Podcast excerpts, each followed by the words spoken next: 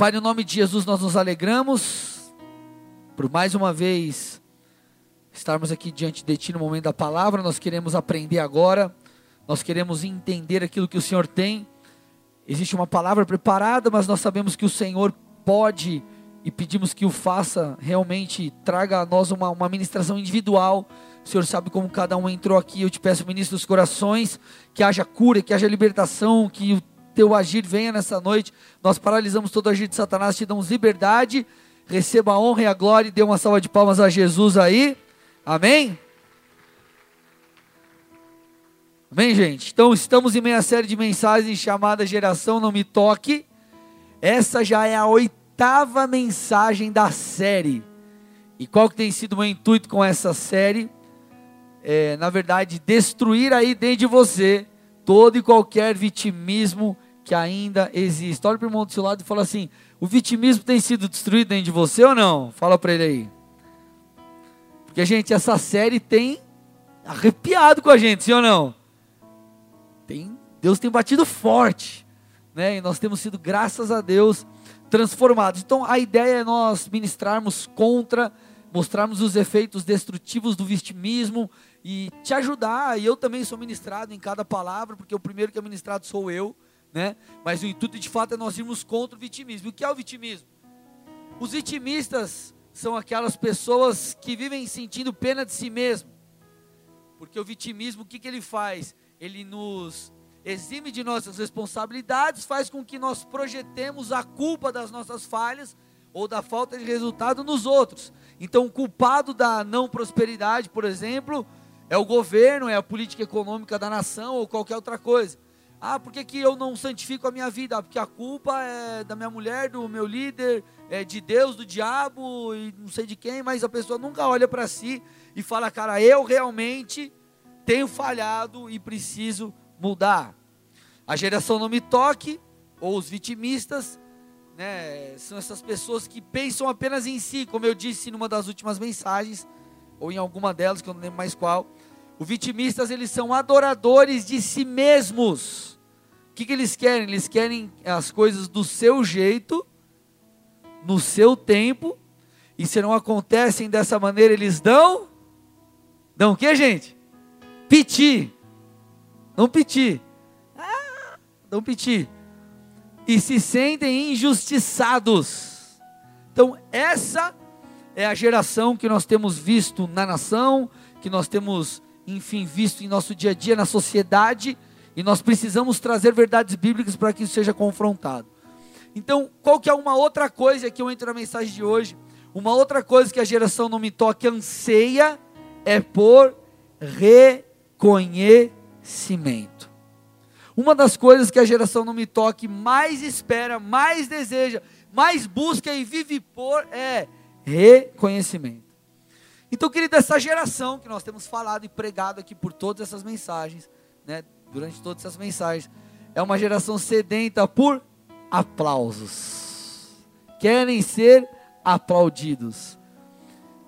Na ministração Melindrosos, acho que foi umas três mensagens atrás, mais ou menos, eu comentei que a, essa galera, os vitimistas, a geração no Me Toque, eles têm um senso de justiça muito aguçado. E esse senso de justiça aguçado também é em relação às supostas injustiças, porque a pessoa não ficou com o crédito de algo. Vocês estão comigo aqui ou não? Então, como os vitimistas falam? Qual, qual é a reação? O que, que eles expressam? Eles dizem mais ou menos assim: olha lá, fiquei a semana inteira fazendo hora extra, ralando aqui na empresa e nem para o meu chefe me dá um obrigado. Fiquei aqui a semana inteira fazendo um monte de coisa e nem para o meu chefe me deixar um sonho de valsa na minha mesa no dia seguinte. Ou outra coisa, um outro exemplo.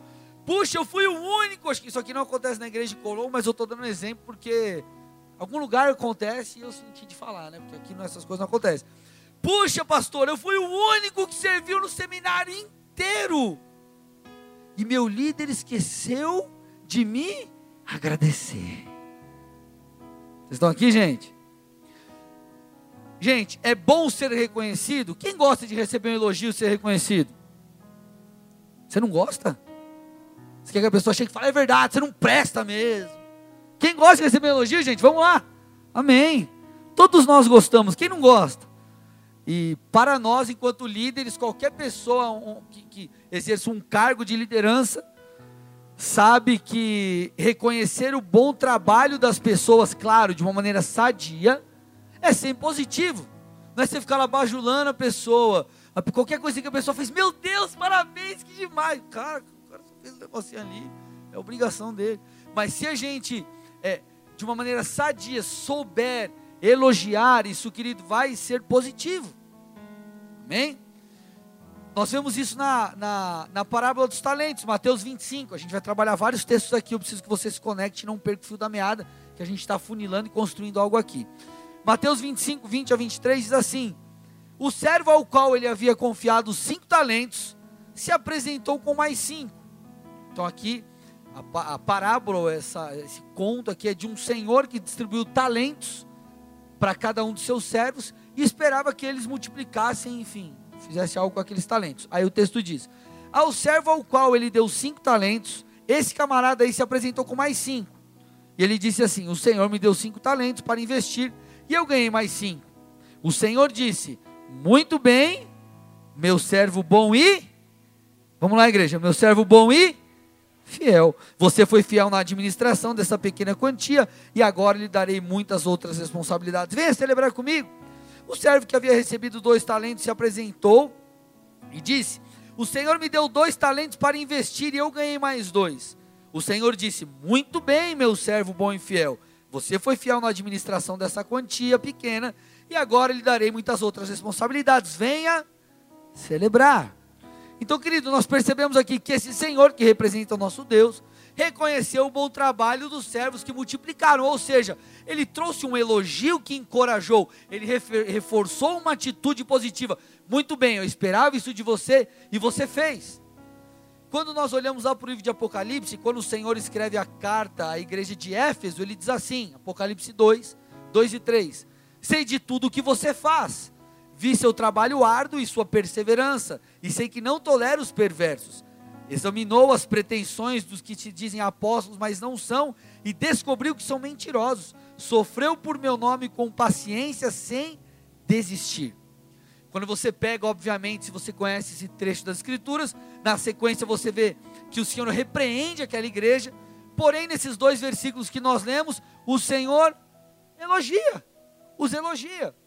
Você vai lá, por exemplo, para um outro trecho, da, outro trecho da Bíblia, Jesus, quando ele entra em Cafarnaum, ele está ali em Cafarnaum, ele então é abordado por alguns líderes religiosos dos judeus, e esses líderes eles pedem que Jesus curasse o servo de um centurião romano. Então a Bíblia diz o seguinte, Lucas 7, 6 a 9. Jesus foi com eles, já estava perto da casa quando o centurião mandou, é, mandou amigos dizerem a Jesus: Senhor, não te incomodes, pois não mereço receber-te debaixo do meu teto. Por isso nem me considerei digno de ir ao teu encontro, mas dize uma palavra e o meu servo será curado. Pois eu também sou um homem sujeito à autoridade, com soldados sob meu comando. Digo a um vai, ele vai. Digo ao outro venha e ele vem. Digo ao meu servo, faça isso e ele faz. Ao ouvir isso, Jesus, está escrito, gente, admirou-se dele e, voltando-se para a multidão que o seguia, disse: Eu lhes digo que nem Israel encontrei tamanha fé. Querido, quem expressou isso e demonstrou essa fé era um centurião romano. Roma oprimia, Roma governava sobre Israel. Não, não era um judeu, era um romano, reconheceu isso, por isso que Jesus falou, nem Israel eu vi tamanha fé. Então você vê, querido, esse centurião romano, esse homem sendo muito elogiado. Sim ou não, igreja? Então receber elogio é bom, eu não estou falando de bajulação, eu não estou falando, estou falando de, de sermos encorajados, isso é importante porque reforça um comportamento. Por exemplo, se eu tenho um diácono aqui ou qualquer outra pessoa de algum ministério tem uma atitude que eu achei bacana, reforço. Cara, muito legal isso que você fez, foi muito bacana. O que, que vai passar na cabeça dele? Opa, esse comportamento precisa mais uma vez ser feito. Da próxima vez vou fazer dessa maneira, porque é o correto. recebi um elogio, recebi um encorajamento, sim ou não, gente? Então reforça um comportamento positivo. Porém, agora começa a funilar, presta atenção. Nós não podemos fazer o que fazemos por causa do elogio. Alô? Você não tem que fazer o que precisa ser feito. Trabalhar, servir, ser um bom marido, uma boa esposa, por causa do elogio. O elogio não deve ser a motivação principal. A busca do elogio, meus irmãos, não podem ser o nosso combustível. E você vai entender o porquê. Porque se na verdade tudo que você faz, você faz porque você quer ser elogiado, a sua motivação ela já está equivocada. Porque quem está no centro da sua, da sua ação não é Deus, mas é você. Eu não estou pregando para que vidas sejam salvas e tocadas e encontrem Jesus. Eu estou pregando para que vocês postem no Instagram que a pregação do pastor André foi massa. Está tudo errado. Eu estou me colocando no centro. Jesus deixou de ser o centro. Quando você faz algo, como eu falei, ser elogiado é bom, gente. É legal, é gostoso, faz bem para o ego. Só que em excesso faz mal, e dependendo da maneira que é feito, também faz mal. É muito melhor você ser repreendido e aprendendo que ficar sendo elogiado e nunca sair do lugar. Vocês estão aqui comigo? Agora, quando você faz algo sempre esperando ou buscando um elogio, o elogio é a tua motivação principal. O seu coração está fora de lugar, a sua motivação está equivocada. Jesus deixou de ser o centro da sua vida e por isso a geração não me toca e não avança. Porque a geração não me toca, eles servem a Deus, eles ajudam os pais, eles batem as metas no trabalho, eles ajudam a esposa, ou a esposa honra o marido, buscando, buscando serem ovacionados. Na verdade, você não está servindo, você deseja servir para ser servido. Faz sentido, gente? Na verdade, você está trocando, você não está, você não está fazendo algo.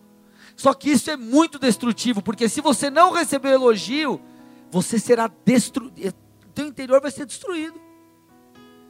Porque na verdade, querido, o que você espera é uma palma ou as palmas. E se você não recebe, você se frustra. Vocês estão aí comigo, gente? Então aqueles que fazem parte da geração no me toque, os vitimistas, eles ficam mordidos, por exemplo, se fizer algo na igreja, o líder ou o pastor, ou sei lá, alguém que está ali, o coordenador da escala, não reconhecer.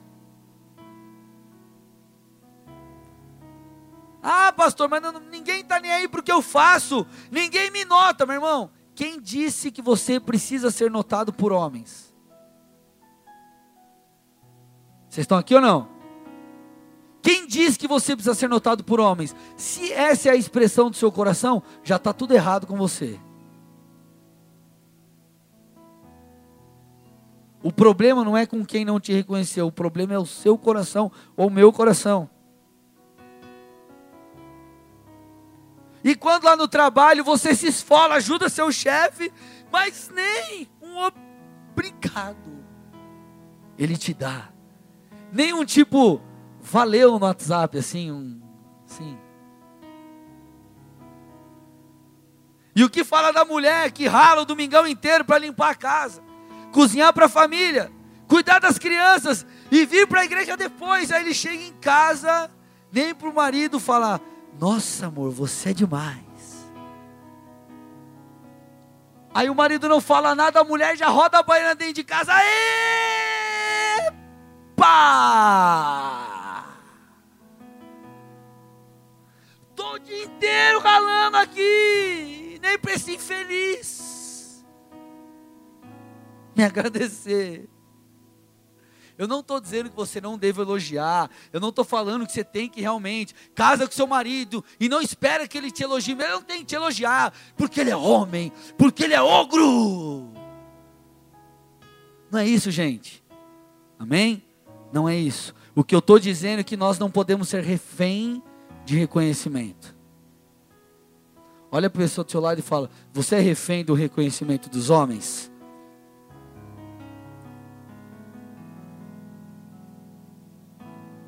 Gente, isso é muito perigoso, sim ou não? Uma pessoa que é refém do reconhecimento humano, quando, por exemplo, seu líder não dá um tapinha nas costas, o que, que ela faz? Sai da igreja, sai da empresa, larga o projeto social que faz parte, enfim. Quando seu chefe não dá um bom trabalho, good job, bate palma pro cara, manda um ato ou qualquer coisa assim, o que, que o cara faz? O cara, vou pedir as contas amanhã, e toma a decisão equivocada. Por quê? Porque a motivação está errada, está tudo errado. O cara ele é refém da aprovação humana, é a geração que vivemos, é essa geração dependente de likes. Deu um like. Legal, não deu like. O cara quer morrer. Aí tem um comentário negativo, meu, aí, velho, já era. Eu vou cancelar minha conta no Facebook. Vocês estão aqui, gente?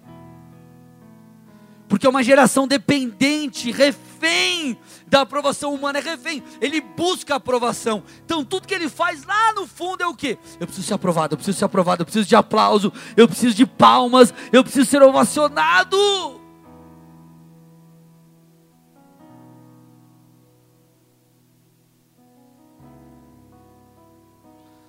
Gente, se o que te, se o que te fizer feliz for a aprovação dos homens,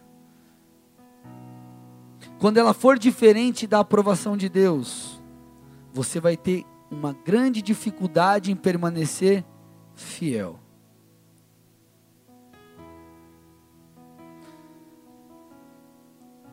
Deixa eu te explicar isso aqui. Paulo venceu, Paulo superou essa situação entre ser fiel a Deus e buscar a aprovação de homens. Paulo ficou com, com a aprovação de Deus. Mas deixa eu te explicar aqui o processo para você entender. Paulo ou Saulo, ele era um perseguidor de cristãos. Diante do rei Agripa, ele conta um pouco ali da sua história, está lá em Atos 26, 9 a 11. Ele diz assim: Eu costumava pensar que era minha obrigação empenhar-me em me opor ao nome de Jesus o Nazareno. E foi exatamente o que eu fiz. Olha o que ele está dizendo com autorização dos principais sacerdotes, eu fui responsável pela prisão de muitos dentre o povo santo. Então Paulo perseguiu os cristãos, Saulo perseguiu os cristãos. E eu voltava contra eles quando era, eram condenados à morte. Ele voltava contra os caras, tipo, quando eles eram condenados à morte.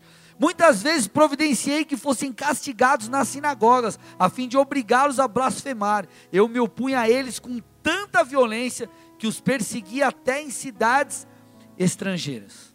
Então você vê aqui, queridos, enquanto Saulo perseguia os cristãos, ele não sofria, obviamente, perseguição. Porém, se você segue ali o texto, você vai ver, é, ele começa a contar sobre a sua experiência que ele teve, né, teve a experiência com o Senhor, e a partir dali ele passa a servir a Jesus Cristo e trabalhar pela causa do reino de Deus. Então, Saulo perseguia cristãos, até que ele, indo na, estra na estrada rumo a Damasco, ele tem um encontro com Jesus, ele muda de vida. Ali ele entende, ele fala: opa, eu não tenho mais que perseguir cristãos, agora eu vou trabalhar em prol da causa de Cristo. O que, que aconteceu? O cara que antes não era perseguido, porque ele perseguia, amém, gente? Ele era, vamos dizer assim, um vilão, ele perseguia. A partir desse momento que ele começou a trabalhar pela causa de Cristo, ele começou a ser perseguido. Olha lá, gente. Ele começou a ser perseguido. Atos 14 e 19. Então alguns judeus chegaram de Antioquia e de Icônio e mudaram o ânimo das multidões. Apedrejaram Paulo e arrastaram para fora da cidade, pensando que estivesse morto. O cara foi quase morto. Então Paulo ele era constantemente perseguido por causa do nome de Jesus. Nós vemos outro fato ali em Bereia, Atos 17, 13 e 14, quando os judeus de Tessalônica ficaram sabendo que Paulo estava pregando a palavra de Deus em Bereia, dirigiram-se também para lá, agitando e alvoroçando as multidões. Imediatamente os irmãos enviaram Paulo para o litoral. Então o que a gente percebe aqui? Os irmãos tiveram que remover Paulo de Bereia e levá-lo para o litoral, Porém, Paulo não desistia de pregar o evangelho. Por quê? Porque ele não buscava aprovação de homens, ele buscava aprovação de Deus. Por que, que eu estou te contando toda essa história, citando esses textos bíblicos? Se você é uma pessoa, se coloca no lugar de Paulo. Se você fosse alguém, se uma pessoa que busca a aprovação dos homens, você acha que ela enfrentaria todas essas coisas? Primeiro levante que teve, o cara, não, não, não, não, tá bom, eu vou pregar aqui a pregação mais light. Não vou confrontar ninguém, vou jogar um evangelho aguado, diluído. Quando é para falar de pecado, eu não vou falar de pecado, não. Por quê? Porque eu busco a aprovação, a aprovação dos homens, eu não quero ser rejeitado. Não, não, não. O que, que Saulo fez? O que, que Paulo fez? Continuou pregando, pregando, quase foi morto. É, outra hora ele teve que ser é, é removido para o litoral. E aí ele está num barco, o barco quase, cara, enfim. O cara passou muitas situações difíceis. Por quê? Porque ele não buscava a aprovação de homens. Qual que é o problema da geração Não Me Toque? Quando chega nessa linha de falar, cara, peraí, será que eu fico com Deus? Ou eu continuo fumando um baseado para agradar os meus amigos? O que, que ele faz? Eu vou fumar um baseado, mas eu vou na igreja. Porque eu quero estar com Deus, entre aspas, mas eu também preciso estar com os meus amigos. Porque se eu não fumar um baseado na roda, os caras vão me zoar. Eu, eu lembro na época da faculdade, os caras me chamavam de Gugu. Ô Gugu, Gugu, tinha um cabelo mais. Ô Gugu, Gugu, Gugu. Aí tava assim no, na faculdade, passava uma menina assim, olha a mina, Gugu, olha a mina, Gugu. Eu nem olhava, os caras, ah, você não gosta, eu gosto tanto que eu tenho uma só pra mim. Tá. Aleluia. Aí o que que rola? Brincavam, mas era uma brincadeira nós, já, os amigos, mas me respeitavam. O que eu estou querendo te dizer? Como que você age diante do momento de pressão? Querido, o comissionamento de Paulo aqui era um comissionamento apostólico. Então ele precisava fazer isso, ele tinha que pregar o evangelho, pregar o evangelho, pregar o evangelho. E até sabendo que ele enfrentaria essas dificuldades, ele ia, porque ele não buscava a aprovação de homens. Porque, querido, alguém que busca a aprovação dos homens, alguém que depende de elogio, depende de aprovação humana, tem medo de ser rejeitado. Pastor, mas não é fácil. Você precisa superar isso, irmão. A gente vai lidar constantemente com esses medos. Puxa, mas se me rejeitarem, se falarem mal de mim, e se me zoarem, e se isso, e se aquilo, meu irmão. A geração não me toque. Quando chega no momento entre decidir por Jesus e o mundo, ele fica em cima do muro. Porque ele não tem coragem suficiente para falar: não, cara, minha vida é de Jesus, desse ponto eu não passo. Vocês estão comigo, gente? Se Paulo tivesse medo de ser rejeitado, ele não cumpriria o seu chamado. Ou se ele cumprisse, ele faria isso com muita dificuldade. O que, que eu estou querendo, o que, que eu estou tentando te mostrar? Que ser dependente da aprovação dos homens é uma motivação destrutiva. É um caminho, querido, que não tem fim. Cada hora você vai buscar a aprovação de um, aprovação de outro, aprovação de outro. Se falam mal, você fica mal. Se falam bem, você fica bem. E eu preciso ser aprovado por todos. É uma motivação destrutiva, querido. É um, é um negócio sem fim. Agora, talvez você esteja olhando para a tua vida hoje, para a tua semana, ou para uma situação que aconteceu hoje. Eu quero que você sai um pouco de cena e tenta imaginar o todo. Eu vou usar o meu exemplo para você entender o que eu quero dizer. Imagina, querido, eu tenho 32 anos, faço 33 em março, fica a dica aí, né? 27 de março. É, faço aniversário em março, dia 27. É, o versículo 27. Não, tô brincando, amigo. Não, mas é verdade, né? Mas vamos lá, gente. Eu tenho 32 anos, imagina eu com 60, eu com 60 anos de ministério pastoreando. Aí você chega para mim, a gente sentado numa mesa, tomando um café, e você falou assim para mim: Pastor, me fala um pouquinho da sua motivação, do seu coração. Por que que você foi tem sido pastor por todos esses anos? Aí imagina que eu falo assim: é, por causa do meu pai. Ou, ah, não, é porque minha família esperava isso de mim. Ou, ah, é porque eh, não me restava alternativa. Cara, eu vou ser o mais infeliz dos pastores. A minha motivação não pode ser agradar a homens.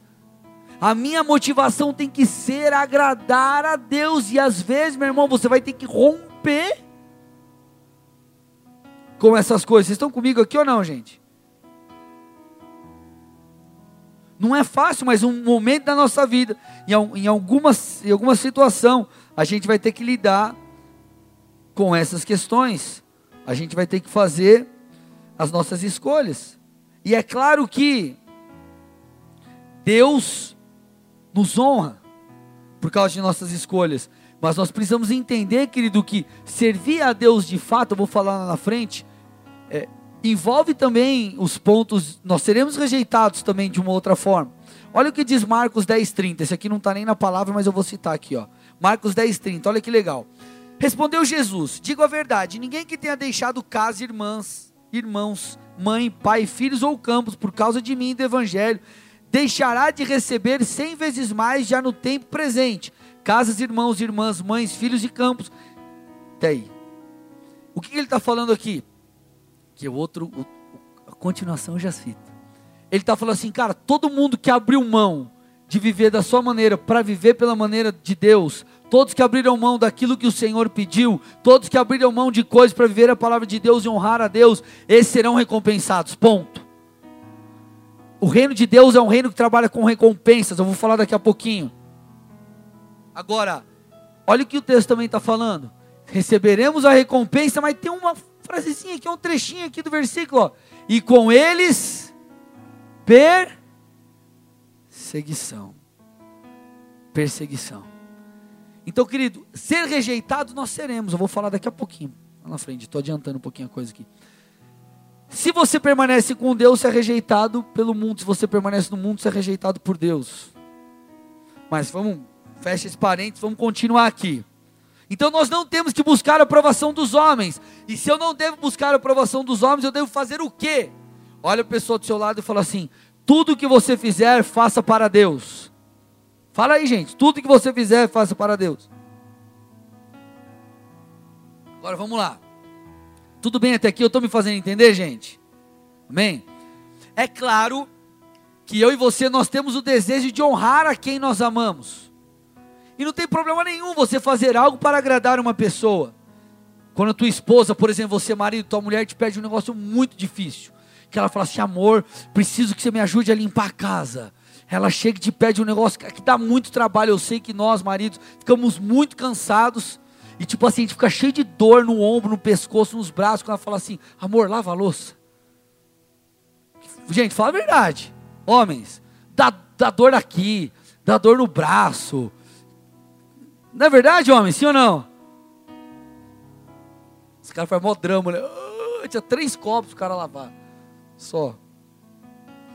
Mas é óbvio, quando você faz algo para sua esposa, para o seu chefe, você tem aquele intuito, cara, eu quero agradar e não tem problema nenhum nisso. Só que eu quero te ajudar a entender biblicamente algo e subir o nível da sua motivação. Porque uma das coisas que a Bíblia fala, querido, é, é não apenas dos nossos atos, mas a Bíblia trata muito a motivação que nós temos para fazer o que fazemos. A Bíblia trata muito sobre isso, sobre o nosso interior, então a nossa mudança, ela é de dentro para fora. Então eu quero que você suba o nível da sua motivação. Então, honre seu marido, honre sua esposa, honre seus líderes, mas antes faça tudo como se você estivesse fazendo para honrar a Deus. Vocês estão aqui, gente? 1 Pedro 4, 10 e 11, olha o que diz cada um administre aos outros o dom como que recebeu. É como recebeu. Como bons dispenseiros da multiforme graça de Deus. Então ele está falando, cada um administre o dom, sirva aos outros com aquilo que eu te dei. O texto continua. Se alguém falar, fale segundo as palavras de Deus. Se alguém administrar, administre segundo o poder que Deus dá. Para que em tudo Deus seja glorificado por Jesus Cristo, a quem pertence a glória e o poder para todo o sempre. O texto está dizendo: você tem um dom para fazer algo, faça. Porém, faça isso com o intuito de glorificar a Deus. Você está lá trabalhando, meu irmão? Faça como se fosse para Deus, porque se você estiver fazendo só para o teu chefe, quando o teu chefe sai, você dá migué. Nem todos, né? Mas tem gente que dá migué. Ah, não, agora eu vou, vou, vou passear, vou, vou, tomar um picolé ali na padaria, eu vou fazer não sei o quê. Agora, se você tem um entendimento que você faz para Deus, Deus está em todo lugar, Ele está vendo tudo que você está fazendo. Vocês estão comigo ou não? Então nós precisamos ter, você está dizendo, suba o nível, vá além. Você faz para o teu chefe, você faz para a empresa, você faz para o teu esposo, você faz para o teu filho, você faz para a tua mãe. Vai além. Faz para, faça para Deus. E outra, meu irmão, quando isso vai só te levar a crescer. Porque se você faz para Deus, porque tem, tem, aquela coisa assim, tem gente que pensa assim: "Ah, eu vou tocar, eu vou tocar o louvor na igreja? Ah, é para Deus, eu toco qualquer coisa. Deus conhece o meu coração." Só querido, é porque é para Deus, você tem que dar o seu melhor. Você tem que fazer muito melhor, cara, você tem que sair muito mais, porque você está fazendo para Deus. Amém? tua mentalidade é outra. E quando você tem esse entendimento, você só tende a melhorar. Cara, se eu faço para Deus, eu vou melhorar. Eu vou melhorar como pai, eu vou melhorar como marido, eu vou melhorar como esposa, eu vou melhorar como profissional. Eu vou crescer, eu vou avançar. E sabe o que vai acontecer no final de tudo? Você vai ganhar mais. Sua família vai ser melhor. Seu relacionamento com a sua esposa vai ser legal, com o seu marido vai ser bacana, com o teu filho vai ser muito bom. A coisa vai acontecendo, as pessoas olham para sua casa, olham para sua empresa, olham para o seu trabalho e falam: Cara, que legal! Olha o que você está vivendo. E você fala: Cara, eu tenho um segredo. Qual é o segredo? Jesus. Então, o nome de Deus é ou será glorificado. E mais, gente, vamos lá, vocês estão comigo aqui ou não? Quando você entende que você faz para Deus e Deus não fica devendo nada para ninguém e a aprovação dele é o que basta, você não se torna refém você não é mais refém da é, ou do reconhecimento dos homens. Então, querido, vamos lá. Se você entende que você tem que fazer para Deus, e eu vou falar daqui a pouquinho que a recompensa vem dele. Você não precisa ficar se fazendo de uma vítima. Ai, pastor, mas ninguém me reconhece, ninguém me deu tapinha nas costas, ninguém me elogiou. Eu fiquei lá me lascando e ninguém para chegar para mim e falar muito obrigado porque você tocou o teclado enquanto eu pregava. Não que não deva fazer isso, amém, gente? Então vamos ser um ogro e falar que você é ogro, porque na verdade os outros que são uma vítima, não é isso. Mas eu quero que você entenda que você não pode ser refém, você não precisa ser refém, você não deve ser refém, querido, da aprovação humana. Então não fique se fazendo de vítima, de coitado, porque o seu nome não foi estampado no telão, nas redes sociais ou no quadro de, reconhecimento do funcionário do mês. Vocês estão aqui, gente? Porque isso é destrutivo. Quando você não for, você vai ficar mal. E se você for, você vai ficar feliz. E você vai viver nessa gangorra emocional. Está fazendo sentido, gente, ou não? Vocês estão tão quietinhos. Tá legal aí ou não? Amém. Posso ir um pouco além? Eu estou na Jesus, 60% da palavra. Ou quase isso. Posso falar uma coisa aqui? Sim ou não? Deus sabe destruir o nosso ego. Deus sabe nos moer. Queridos, eu creio que muitas vezes Deus permitirá que não sejamos reconhecidos por algo que fizemos. Ou melhor, Deus permitirá até que às vezes outras pessoas levem o crédito daquilo que fizemos. Por quê? Para que sejamos tratados em nosso caráter. Já teve, já teve, se não me engano, teve uma reunião, estava com o pastor. Aí o pastor acho que comentou algo, e acho que eu, eu que tinha feito alguma coisa assim, só que ele não comentou. Teve alguma reunião que eu estava assim, falou de algo, e não falou que era eu que tinha feito, e na hora o velho homem subiu e eu queria de alguma forma demonstrar que era eu. Só que aí já veio aquela voz do Espírito, tipo, cala a boca. Não foi isso, né? Eu tô, tô dando uma aumentada aqui, mas. Tipo assim, não fala nada. Fica quieto. Porque é uma forma de Deus tratar o nosso caráter e nós entendermos que quem precisa ser exaltado e estar estampado no telão é o nome de Jesus e não o nosso. Então, quando você fizer algo no ministério, por exemplo, querido, de verdade, você, vocês me conhecem. Cara, eu sou, uma, eu, eu sou uma pessoa grata, eu reconheço que, cara, a igreja acontece por causa da galera. Quem está mais perto de mim, por exemplo, os diáconos, cara, eu sou, eu sou de boa. Eu elogio a galera, eu agradeço a galera, eu, eu reconheço, eu sei das minhas limitações. Tem situações, por exemplo, que às vezes vem um aconselhamento para mim, se é algo, vamos supor, eu tenho, nós temos casal aqui, temos, por exemplo, pessoas capacitadas para lidar com é, filhos adolescentes. Eu não tenho um filho adolescente. O meu filho tem cinco anos, minha menina tem um e meio. Se tem algum líder aqui na igreja capacitado que tem um filho adolescente, qual que é o problema de eu pedir para essa pessoa aconselhar aquele papai e aquela mamãe? Não tem problema nenhum, eu preciso ser humilde o suficiente para reconhecer, sim ou não? Eu posso, como pastor, aconselhar e instruir, mas algumas situações vão ser situações de experiência. Pastor, eu tenho um problema com drogadição. Nós temos pessoas aqui, o Ministério Nova Vida, pessoas que vão, estão instruídas, capacitadas e têm experiência e bagagem e venceram. Eu vou pedir para essas pessoas ajudarem, sim ou não? Agora, o que eu tenho que entender é: o meu nome não tem que ser glorificado, o nosso nome não tem que ser glorificado. Nós temos que fazer das palavras de João Batista nossa, João 3,30. É necessário que ele cresça e que eu diminua. Então, quando você ficar chateado porque alguém não te deu o crédito, mata esse ego, esse orgulho e fala: quem tem que ser glorificado é Jesus.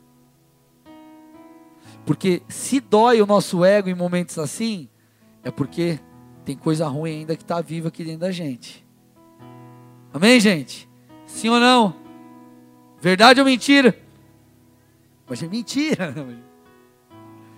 Então quem está crescendo aí dentro de você, dentro do seu coração? Você ou Jesus? Então, querido, a geração não me toque, não quer saber da glória de Deus, mas quer saber da exaltação própria. É a egolatria. Eu quero as coisas do meu jeito, no meu tempo. Tem que ser para mim, meu nome tem que estar estampado lá na fachada da igreja, não sei aonde do ministério. Créditos para fulano de tal graças a mim as coisas aconteceram. E Jesus, você se beneficiou de tudo isso, porque eu sou cara. Aqui eu entro no segundo ponto, vocês estão comigo ou não? Então vamos lá, gente, mais um pouquinho. Espere, então faça para Deus. E espere a recompensa de Deus. Olhe para o irmão do seu lado e fala para ele: Deus é um Deus de recompensas. Olha o que diz o texto. Colossenses 3, 22 a 24: Escravos, obedeçam em tudo a seus senhores terrenos, não somente para agradar os homens quando eles estão observando, mas com sinceridade de coração, pelo fato de vocês temerem ao Senhor. Tudo que fizerem, façam de todo o coração, como para o Senhor, e não para os homens. Olha o que diz agora: sabendo que receberão de quem? Do Senhor, a recompensa da herança é Cristo, o Senhor que vocês estão servindo. Então, querido, ao dizer aqui que não devemos esperar por recompensa de homens, eu não estou falando que você não tem que esperar uma recompensa. O que eu estou dizendo, querido, que nós precisamos ajustar o nosso foco, porque as recompensas, elas são como frutos. Se você planta, você. Se você planta, você colhe. Então, querido, você plantou, você vai colher. Você vai receber a recompensa. Elas virão, porque elas são como sementes. Você joga na terra, ela volta em forma de fruto. Acontece. A recompensa vem. Então a questão não é ser recompensado, porque Deus é um Deus de recompensa. A questão é o nosso foco. Se o nosso foco estiver em Deus, nós saberemos que receberemos dele a recompensa no momento certo, na hora certa. Sabe qual é o problema da geração não me toque? Não estão dispostos a esperar pela recompensa de Deus. É a geração miojo, geração fast food. Põe o miojo. Gente, vamos lá. Quem aqui põe algo no micro-ondas para esquentar para fazer? Você abre o micro-ondas antes de acabar o tempo.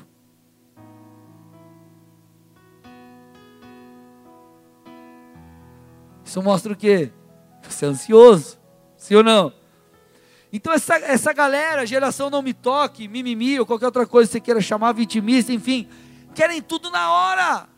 Eles não sabem perseverar, não sabem permanecer, são imediatistas.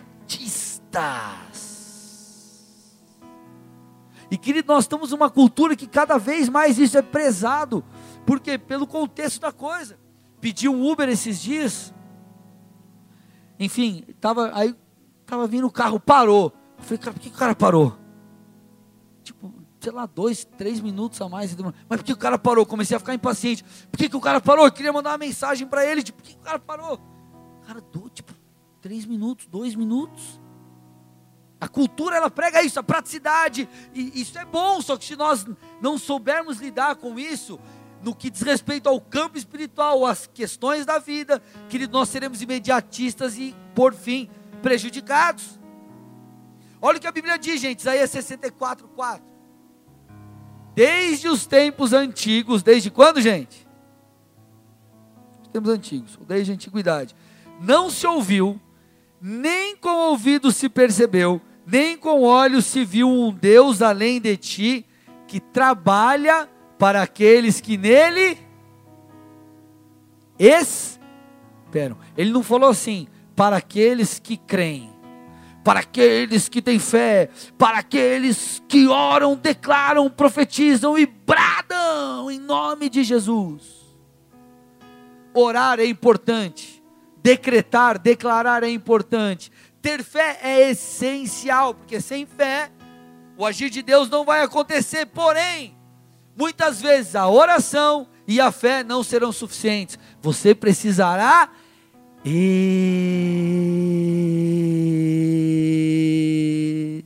esperar.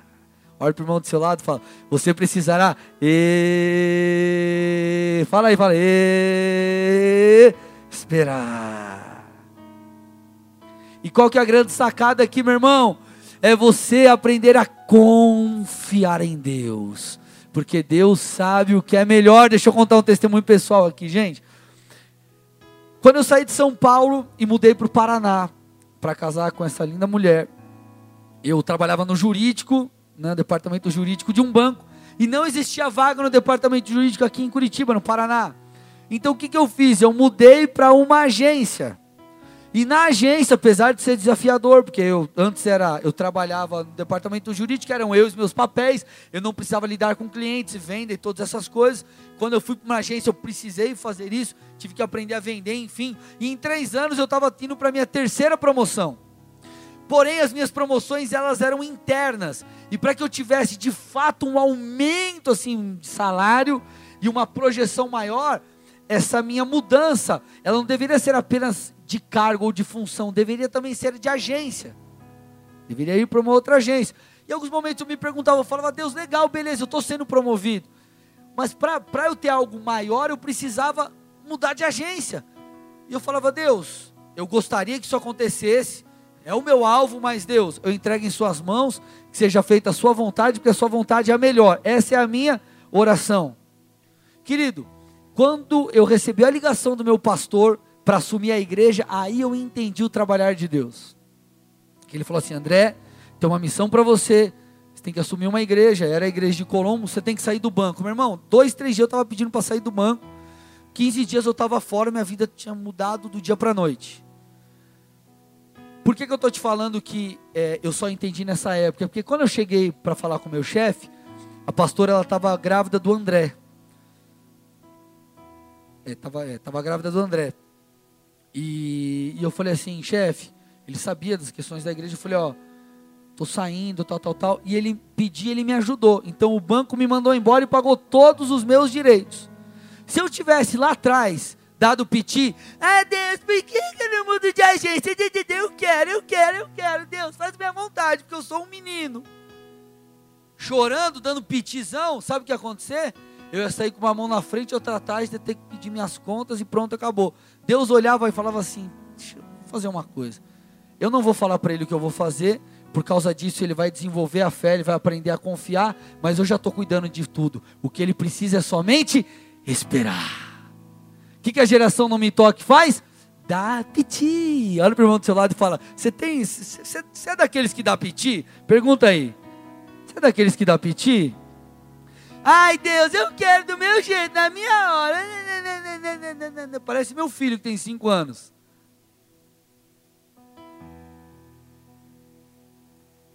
Querido, a recompensa de Deus, ela diz respeito, ou você a recebe quando você faz para o Senhor e quando você espera o momento dela chegar.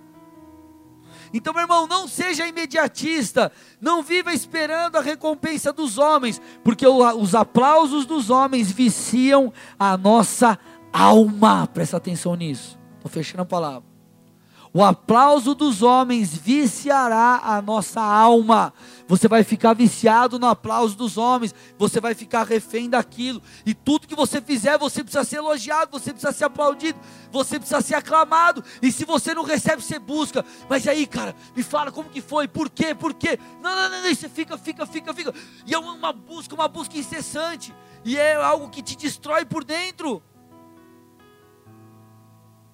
E nesse anseio, porque isso alimenta a sua carne, o que, que você faz?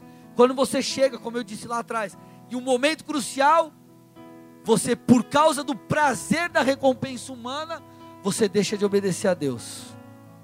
Faz sentido, gente? Ah, mas eu sou o cara da turma, eu sou o cara massa, legal. Estamos aqui junto. Agora, se eu falar que eu virei crente, ou se eu deixar de, de ir o rolê, se eu deixar de tomar uma parada, Ixi, os caras vão me rejeitar. E que o cara faz? Deixa Jesus ou vive um evangelho diluído, por quê? Medo de ser rejeitado. Ou aquele cara que mente por medo de dizer a verdade e mais uma vez ser rejeitado. Meu irmão, deixa eu te falar algo, estou fechando a mensagem. Antes de agradarmos a Deus, precisamos, antes de agradar a homens, precisamos agradar a Deus. E se estamos dispostos a pecar, desagradar ao Senhor, para agradarmos aos homens, das duas, uma, ou nós não amamos a Deus o suficiente para obedecermos, ou, como eu tenho falado, temos medo de ser rejeitados. Deixa eu te falar algo aqui, presta atenção, estou fechando a mensagem, mas isso é muito importante. Nós precisamos entender que amar a Deus é mais do que sentimento. Amar a Deus envolve obedecê-lo. Estou lendo um livro do, do John Bevere, ou John Bevere, né, chamado Kryptonita. Esse livro, cara, é, esse autor é um dos autores que eu mais gosto e o livro é incrível. Ele fala algo muito interessante. Ele fala sobre o amor bíblico e o amor que o mundo gosta ou que a sociedade prega. E em muitas, em muitas situações eles se parecem. O amor bíblico, por exemplo, por exemplo, é um amor paciente, é um amor bondoso, é um amor que não inveja, que não se vangloria, não se orgulha. E o amor que a sociedade prega também, gosta, é parecido. Cara, é um amor que não é rude, é um amor paciente. Qualquer pessoa que você perguntar, você vai falar assim, cara, você quer estar com alguém grosseiro? Você acha que amar é você ser rude ou você ser bondoso? É, em muitos aspectos eles são parecidos. Porém, um aspecto distingue o amor que a sociedade prega para o amor bíblico. E é 1 João 5,3, um dos textos que falam sobre isso. Porque nisso consiste o um amor a Deus. O que está escrito, gente? Obedecer aos seus mandamentos. Ou seja, você pode ser bondoso, você pode ser paciente, você pode ser um doce. Mas se você não ama, se você não obedece a Deus, você não ama de verdade. Você pode evangelizar todo mundo, você pode curar enfermos, expulsar demônios, fazer muita coisa legal para Deus, mas se você não obedece, você não o ama. Vocês estão aqui ou não?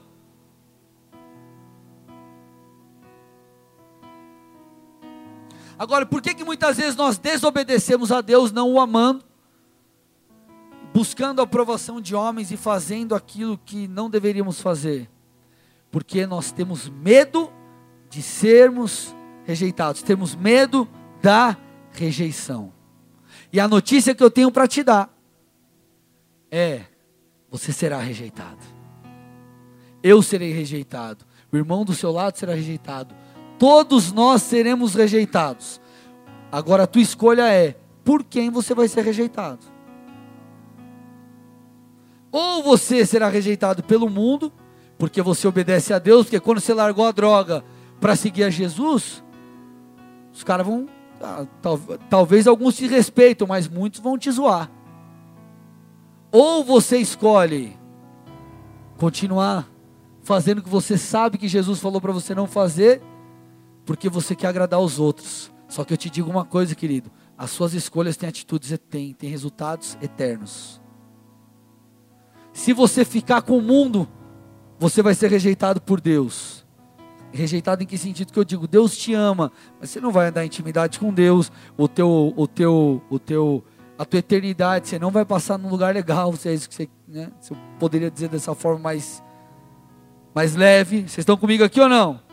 Então você será rejeitado, nós seremos rejeitados. E é essa que é a questão que a geração me toque não entende. Não quer ser rejeitado, não quer ser confrontado, você não pode falar nada, é mimimi. Agora, meu irmão, a vida real, a vida que você acorda, toca o teu despertador e você levanta, é uma vida para gente corajosa. Você vai ser rejeitado, você vai ter que lidar com N coisas. Agora, você vai ter que escolher: eu vou ser rejeitado por Deus ou eu vou ser rejeitado pelo mundo? Querido, o que você escolhe? Eu escolheria ser rejeitado pelo mundo porque eu estou com Deus. Não só porque as recompensas são melhores, mas presta atenção aqui, mas porque Deus nos liberta dessa necessidade da aprovação humana. Deus nos supre. Enquanto você está lá buscando a aprovação de homens, buscando a aprovação de homens, querido, é, é, é um negócio sem fim, é um negócio destrutivo e as suas escolhas vão te levar para longe de Deus. Ah, vai ser uma colheita eterna negativa. Agora, quando você escolhe ficar com Deus, ainda que você seja rejeitado pelos homens, você escolhe ficar com Deus. Não só a sua, é, é, você não só terá recompensas por isso, não só a sua eternidade será muito boa, você estará com o Senhor, mas você também será suprido em seu vazio. E você vai olhar para aquilo e vai falar: Cara, para que, que eu vou buscar a aprovação de homens se eu tenho a aprovação do meu Criador, se eu tenho a aprovação de quem eu tenho que ter? Vocês estão comigo, gente? Então você não precisa ser reconhecido por homens, você precisa ser reconhecido por Deus.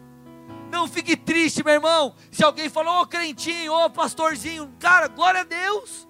Não fique triste se alguém não te deu parabéns porque você fez um bom trabalho. Não fique triste se alguém não te elogiou. Não fique triste, querido, porque você não ficou com crédito. Faça para Deus, espere pacientemente a recompensa que vem dele.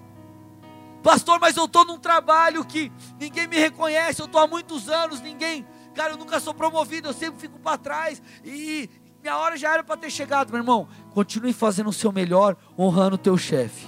Se você não quer procurar uma outra vaga de emprego, não dá, você tem que ficar ali. Continue fazendo o seu melhor, porque eu creio num Deus que te pinça de onde você está e te coloca em lugares altos.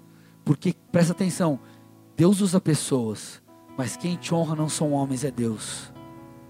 Então Deus te tira de um lugar, te coloca em outro, para que você colha da semente que você tem plantado. Você precisa se preocupar em plantar a semente certa, porque querido, se você se preocupa em plantar, você não precisa se preocupar em colher. Se eu chego lá, estou plantando uma semente, arando a terra, o que, que eu posso esperar? Que no momento correto aquela semente vai dar fruto, sim ou não? Então o que eu tenho que preocupar? Eu não tenho que ficar lá, semente, vai, vai, semente, por favor, cresce, cresce, cresce, cresce, cresce, cresce. Pensamento positivo, hum, cresce, cresce, semente, semente, cresce, cresce, cresce. Você tem que só cuidar dela. Você vai regar, você vai cuidar porque você sabe que ela vai crescer, a semente vai frutificar. Sua preocupação tem que ser com plantar, plantar e plantar e plantar e plantar querido, de verdade, não seja refém do aplauso dos homens.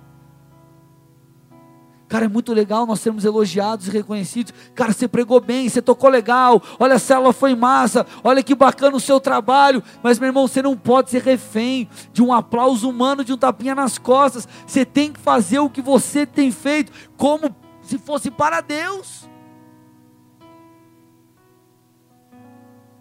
Isso basta. Isso basta. Nós precisamos fazer das palavras de João Batista a nossa. E eu fecho com isso. Vou repetir esse texto porque ele é simples, mas forte. João 3:30. É necessário que ele cresça e que eu diminua. A geração mimimi que é o que? Que o seu nome cresça. Eu preciso de fama. Eu quero fama. Eu quero aplauso. Eu quero luzes. Eu quero likes. Eu quero seguidores. Eu preciso de tudo isso. Querido, se você for famoso, glória a Deus. Mas você não tem que se preocupar com fama, você tem que se preocupar com sucesso. E o que é uma pessoa de sucesso? Fazer aquilo que Deus pediu para você fazer. Se no processo o seu nome for exaltado, para que o nome dele seja Amém. Agora, se o teu não foi, de nada importa, porque tem, quem tem que ser exaltado é Deus. Ele tem que ser o seu alvo. Se você quer que você seja exaltado, você não está no, Deus não está no centro você está. Agora, quando você diminui para que ele cresça, você coloca ele como o centro da sua vida e tudo se torna diferente. Aí você pode esperar, porque a recompensa virá. E aí você pode, querido, realmente se alegrar, porque o seu coração não depende mais de aplausos humanos ou de reconhecimento humano, mas você de fato, querido, se alegra com estar fazendo aquilo que Deus pediu para você fazer, o servindo e recebendo, querido, um, e, e tendo ali diante de Deus essa paz e essa convicção de que você está no caminho certo. Feche os olhos e curve sua cabeça em nome de Jesus.